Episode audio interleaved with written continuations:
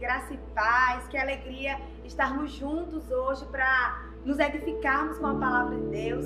E eu quero convidar você a abrir a sua Bíblia aí em 1 Samuel, capítulo 16. E hoje a gente vai falar sobre a jornada da obediência, a jornada daquele que nos convidou para andar em obediência, andar é, realmente servindo a Ele com o nosso coração, amém?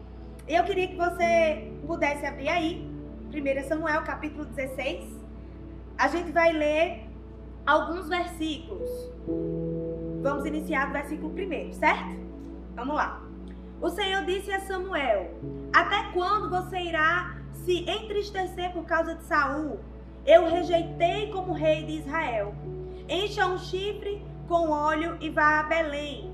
Eu o enviarei a Jessé. Escolhi um de seus filhos para fazê-lo rei. Samuel, porém, disse: Como poderei ir? Saul saberá disso e me matará. O Senhor disse: Leve um novilho com você e diga que foi sacrificar ao Senhor. Convide Jessé para o sacrifício e eu lhe mostrarei o que fazer. E aí eu queria que você pudesse pular comigo lá para o versículo 7. Contudo, disse a Samuel: Não considere sua aparência nem sua altura, pois eu o rejeitei. O Senhor não vê como o homem vê. O homem vê a aparência, mas o Senhor vê o coração.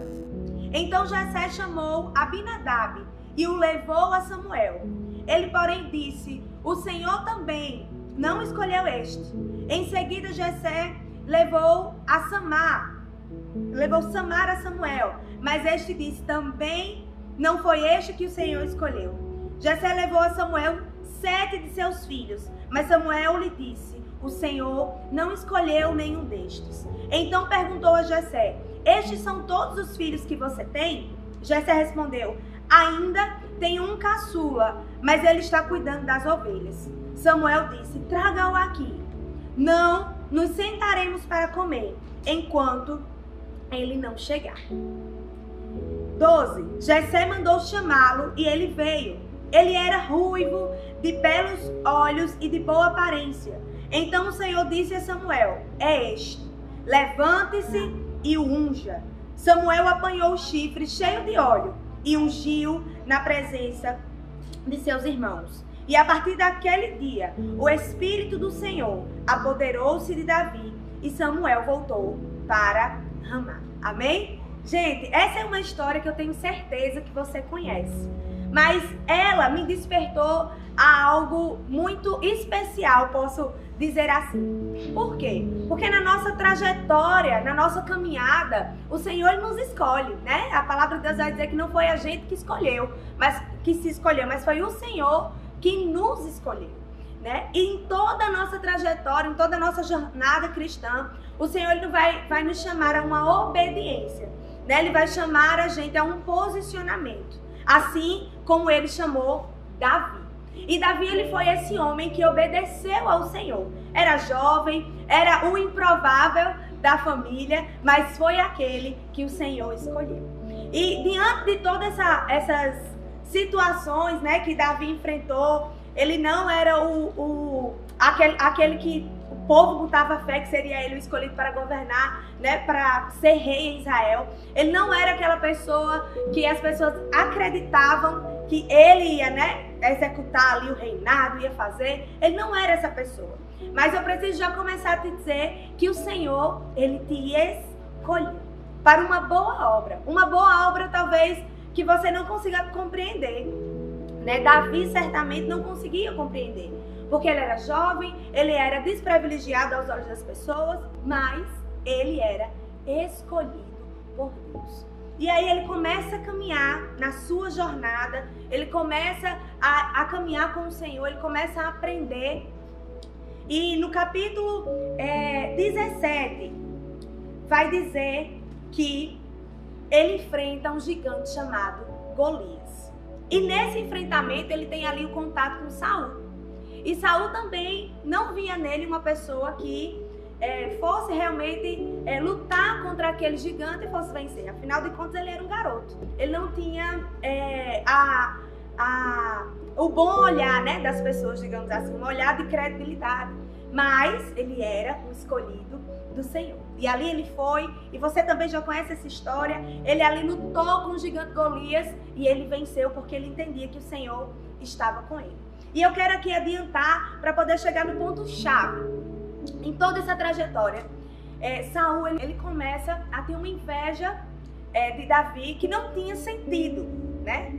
Ele era rei, ele que governava, ele que tinha ali autoridade, porém ele é, se submete ali a, a, a, uma passagem que vai dizer é, em, em 1 Samuel capítulo 18, no versículo 7, vai dizer que as mulheres estavam dançando e cantando, e algumas diziam assim: Saul matou milhares e Davi dezena de milhares. E foi aí que algo realmente aconteceu dentro do coração de Saul e ele é, começou a olhar Davi com outros olhos um olho, um, um, na verdade, um olhar de rivalidade, um olhar aonde ele não conseguia mais ver ele como um, escudeiro, como um filho, né, que assim ele tinha, mas passou a ver ele como um adversário. E nessa jornada de Davi, Saul ele começa agora a correr atrás de Davi para matar ele, para matar o escolhido de Deus, né? Para matar aquele que o Senhor havia escolhido para ficar no seu lugar. Então ele começa a ir atrás é, de Davi para matar, para matar os sonhos, para matar os planos, para matar aquilo que Davi sabia que ia acontecer em todo esse caminho. Davi ele é completamente é, submetido a uma dependência a Deus. Né? Então ele se refugia no Senhor, ele corre para o Senhor. E é interessante falar, porque na nossa vida não é diferente. Né? Muitas pessoas, às vezes sem nem saber e sem nem ter essa intenção, elas vão vir contra nós. Né? Elas vão vir com pedras, elas vão vir para desestimular, elas vão vir para entristecer, elas vão vir para de alguma forma gerar tristeza no seu coração. Mas aí você precisa lembrar que você é um escolhido de Deus, né? E isso é uma chave muito importante. Porque nos momentos de dificuldade que todos nós passamos, nós precisamos entender isso. Nós somos escolhidos por Deus. Então, Davi, ele se comporta realmente como escolhido de Deus. Né? E lá na frente, é, o texto, ele vai dizer que Davi, ele não se... É, perdão, Saul, ele não se cansava de ir contra Davi. Ele fazia de tudo, ele mandava o seu, o seu batalhão ir atrás dele, ele mesmo ia, e Davi fugia, e era aquela guerra, aquela agonia, aquele desespero. Mas Davi, ele em nenhum momento, em nenhum momento, ele se levantava contra a, a, o senhorio, digamos assim, de Davi, de Saul. E isso é muito importante. E esse foi um dos textos que me chamou a atenção. Lá em 1 Samuel, no capítulo 24, a gente vai ler já já algumas partes, mas eu queria só é, contextualizar. Davi, ele está em uma situação de perigo, né? Os homens estão ali tentando realmente pegar é, Davi. E Davi com seus homens ali, é, no versículo... Queria pedir para você abrir comigo, 1 Samuel, capítulo 24. Diz assim, versículo 1. Saul voltou da luta contra os filisteus e disseram-lhe que Davi estava no deserto de Engedi. Então Saul tomou três mil de seus melhores soldados de todo Israel e partiu à procura de Davi e seus homens, perto dos rochedos dos bodes selvagens. Ele foi aos currais de ovelhas que ficavam junto ao caminho. Havia ali uma caverna e Saul entrou nela para fazer as suas necessidades. Davi e seus soldados estavam bem no fundo da caverna. Eles disseram: Este é o dia sobre o qual o Senhor lhe falou. Entregarei nas suas mãos o seu inimigo para que, você, para que você faça com ele o que você quiser. E eu queria abrir esse parênteses aqui. Davi ele estava com esses soldados, né, com esses soldados. E eles começaram a instigar Davi a realmente agir contra Saul. Mas uma pessoa que é obediente ao Senhor, uma pessoa que teme ao Senhor, ela realmente não tem coragem de ir contra uma autoridade. Ela não tem coragem de ir contra a, alguém que o Senhor instituiu algo. E isso é muito lindo na vida de Davi, porque mesmo que diante das duas circunstâncias, existam situações que nos empurrem a fazer o errado. Quem teme ao Senhor, vira as costas para isso e anda para o certo. Né? E eu acho isso muito lindo, porque semana passada, na verdade, é, em um momento que eu que eu estava prestes a mandar uma mensagem, na hora eu freiei e eu não, não enviei mais aquela mensagem.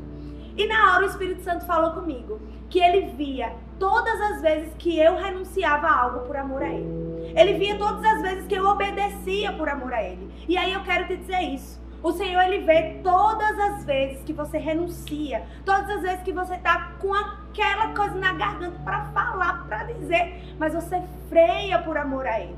Né? E eu acho isso fantástico. É importante que você entenda isso. Nada do que a gente faz para Deus, Ele deixa de ver, Ele deixa de perceber, muito pelo contrário.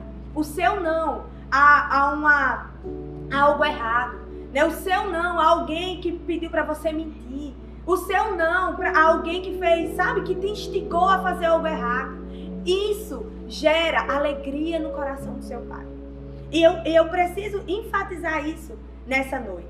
O Senhor lhe vê exatamente tudo aquilo que você renuncia por amor a Ele. Não se esqueça disso. Amém? Então, o texto ele vai seguindo, ele vai dizer o seguinte, mais à frente. É, os homens ficaram instigando Davi a fazer isso. Ficaram instigando, rapaz, essa é a nossa hora, a gente já não aguenta mais, a gente já fugiu tanto desse homem. Mata ele. A gente tá aqui, ó, no mesmo lugar que ele. E diz o seguinte, é, no versículo 4, diz assim: Eles começaram a dizer, vou dizer a parte B. Então Davi foi com muito cuidado, cortou a ponta do manto de Saul, sem que ele percebesse.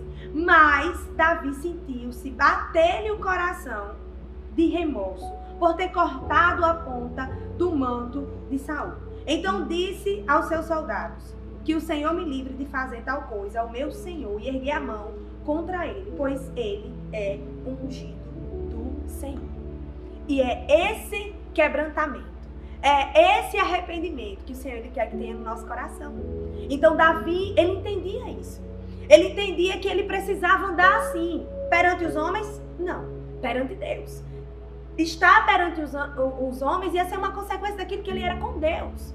Né? Então, é isso que eu quero que nessa noite você entenda. Que o Senhor, Ele realmente se alegra com você quando você renuncia as coisas por Ele, quando você se arrepende. Sabe? Porque talvez você tenha até feito algo, mas você se arrependeu. Né? E eu já quero puxar para outro gancho essa mensagem né? O Senhor, ele não fez filhos para ficarem prostrados diante daquilo, dos seus erros, posso dizer assim. Você errou, você falhou, existe perdão diante de Deus. Existe um novo recomeço diante de Deus. E foi isso que aconteceu com Davi. Ele, naquela hora que ele cortou, posso dizer assim na nossa linguagem atual, é como se o Espírito Santo tivesse feito assim, opa, não. E ele se quebrantou. E eu não sei qual é a sua realidade agora, nesse momento.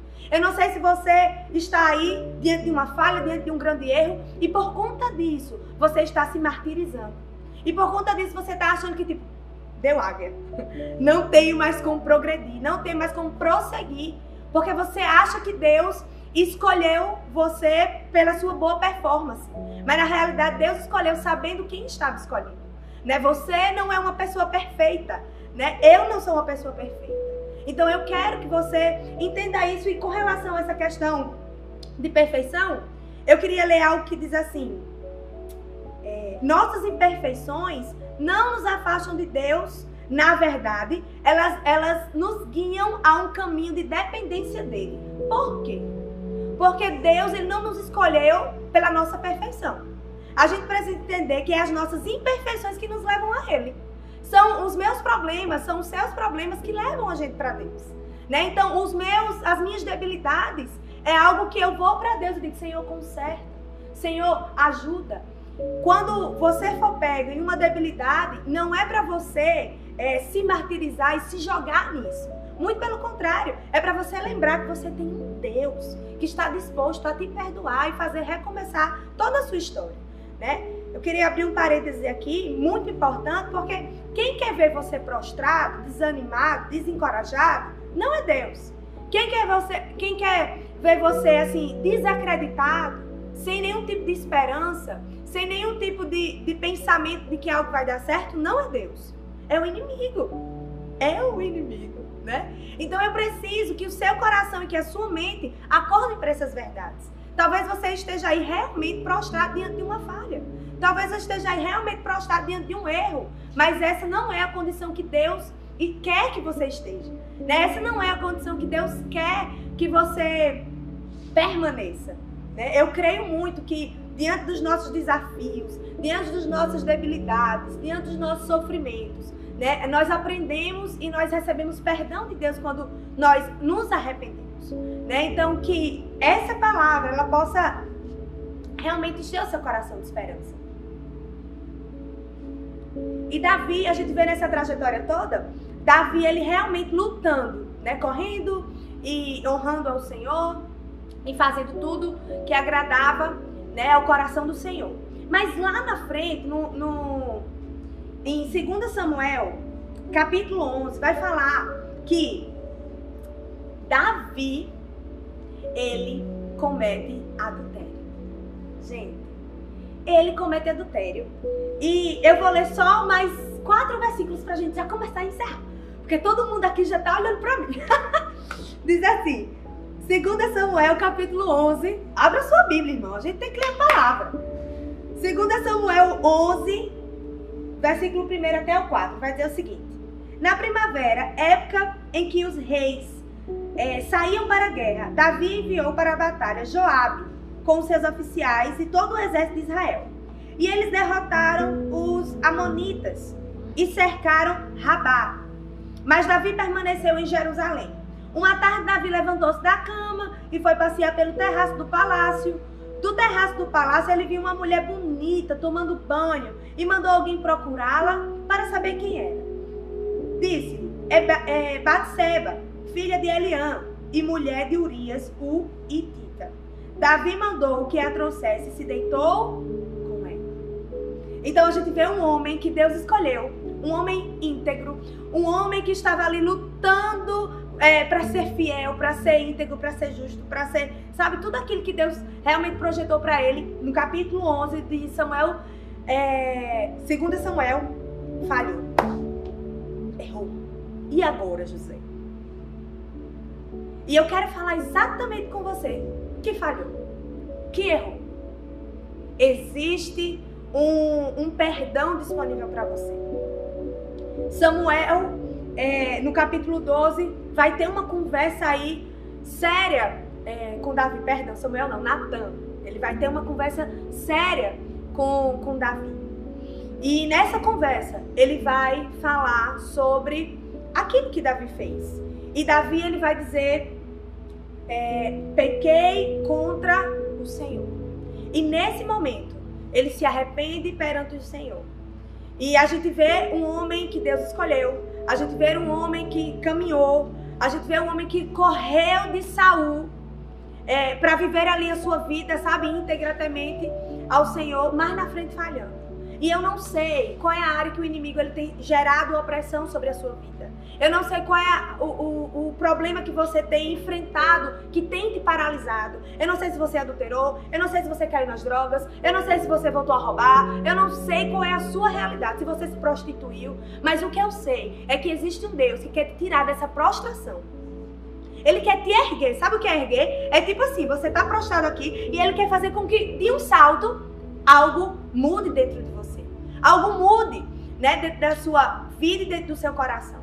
Então eu, eu quis contar esse passo a passo até um pouco rápido demais, porque a gente tem pouco tempo, digamos assim. Mas eu queria que nessa noite você pudesse lembrar exatamente que o Senhor, ele é perdão. Que o Senhor, ele é recomeço se você se arrepender. E Davi, ele se arrependeu. Davi, ele se prostrou ali e ele entendeu que ele tinha falhado, né? É, domingo agora passado nós celebramos a ceia e foi falado sobre reconhecimento. Quando você reconhece o Senhor, você se apropria né, de tudo aquilo que o Senhor tem disponível para mim e para você. Então é necessário reconhecer. É necessário que a gente tome uma decisão de reconhecer o nosso erro, entendendo que o Senhor, ele não é o interessado que você fique nessa lama. Né? Ele não é o interessado que você fique nessa situação e nessa é, situação mesmo de, de dificuldade, de tristeza, de abatimento. O Senhor nessa noite ele deseja te levantar. Ele deseja te erguer. Ele deseja encher o teu coração de esperança, assim como encheu o coração de Davi. Porque esse homem, eu imagino que grande era a angústia dele. Se você for ler o Salmo 51, você vai ver a conversa que ele tinha com Deus. Então, eu te convido nessa noite a sair desse lugar. A sair desse lugar de, de sentimento de que você não consegue mais, de que você não pode mais. De repente você é líder de algum departamento da igreja, de repente você viveu algo extraordinário porque você falhou, você diz não dá mais, não cola mais, eu não consigo, Deus não me vê mais com os mesmos olhos. Essa é uma mentira do inimigo se levanta nessa noite, se apega com a graça redentora que está disponível para a sua vida. Se apega com as verdades de Deus disponíveis para você exatamente agora, se você quiser. Agora é uma decisão. Agora não é mais comigo, é com você. Decida. Decida entender que existe um perdão. Na realidade, não é nem decida entender, é decida acreditar que existe um perdão exatamente agora. Exatamente agora. Se você disser, Deus, eu não quero mais essa situação na minha vida. Eu creio que assim como tu fez com Davi, um homem escolhido. Um homem que o Senhor mesmo, sabe, é, escolheu ali, o menorzinho. Ele te escolheu do mesmo jeito. Ele tem um bom plano para você do mesmo jeito. Acredite. Ele tem bons planos para os seus filhos. E eu queria que nessa noite, eu não sei qual a área que você precisa recomeçar. Eu não sei qual é a área que você precisa realmente dizer, Senhor, eu quero te entregar isso aqui. Porque eu preciso é, realmente ter um recomeço na minha vida. O Senhor está disposto. E eu quero muito saber que você também está. Porque esse é o desejo do nosso Pai. Queria convidar você aí na sua casa a ficar de pé e juntos a gente poder orar agora entendendo que o Senhor, ele é esse Deus que muda a nossa história quando a gente se dispõe. E Davi ele se dispõe, se dispôs, né, para esse processo. E ele enfrentou aquele processo, sabe? Porque antes de você, vai se levantando, só vamos me finalizando aqui. existem consequências, existem, gente, existem consequências. Você não pode dizer que não existe. Mas, mesmo diante das consequências, o Senhor é aquele que pode te, te levantar e te erguer as consequências elas servem de aprendizado, sabe? E eu acho isso é, interessante porque aqueles que aprendem com as consequências, eles não é, repetem mais. Então, o desejo do Senhor é que se você estiver passando por uma questão aí de consequência, de pecado, de erro, aprenda e não faça mais. Né? O Senhor ele deseja realmente restaurar a sua história e te dar um novo recomeço. Amém? Agora sim, vamos orar. Vamos clamar os céus, porque eu tenho certeza que o Senhor, ele quer girar a chave na sua vida e mudar tudo aquilo que está bagunçado. Realmente, sair colocando as coisas no seu lugar. O que estava bagunçado, ele vai ajeitando, ele vai colocando, ele vai mudando, porque ele é um bom pai. Amém? Vamos orar? Pai, nós queremos te agradecer. Nós queremos te louvar, porque o Senhor é o nosso Pai. Obrigada, Senhor, porque tu tens o poder de mudar as nossas histórias quando nós decidimos entregar ela nas tuas mãos. E eu te peço agora por cada vida, Senhor, que eu não conheço. Por cada vida, Senhor Deus, que eu não sei a história, mas tu sabes. Tu sabes exatamente a área que precisa, Senhor Deus, de um recomeço. Eu não sei, Senhor, é, como anda o coração dos meus irmãos, mas tu sabes. E eu te peço agora, visita, Espírito Santo, muda as realidades e faça, Senhor Deus, toda essa terra seca, Pai, florescer.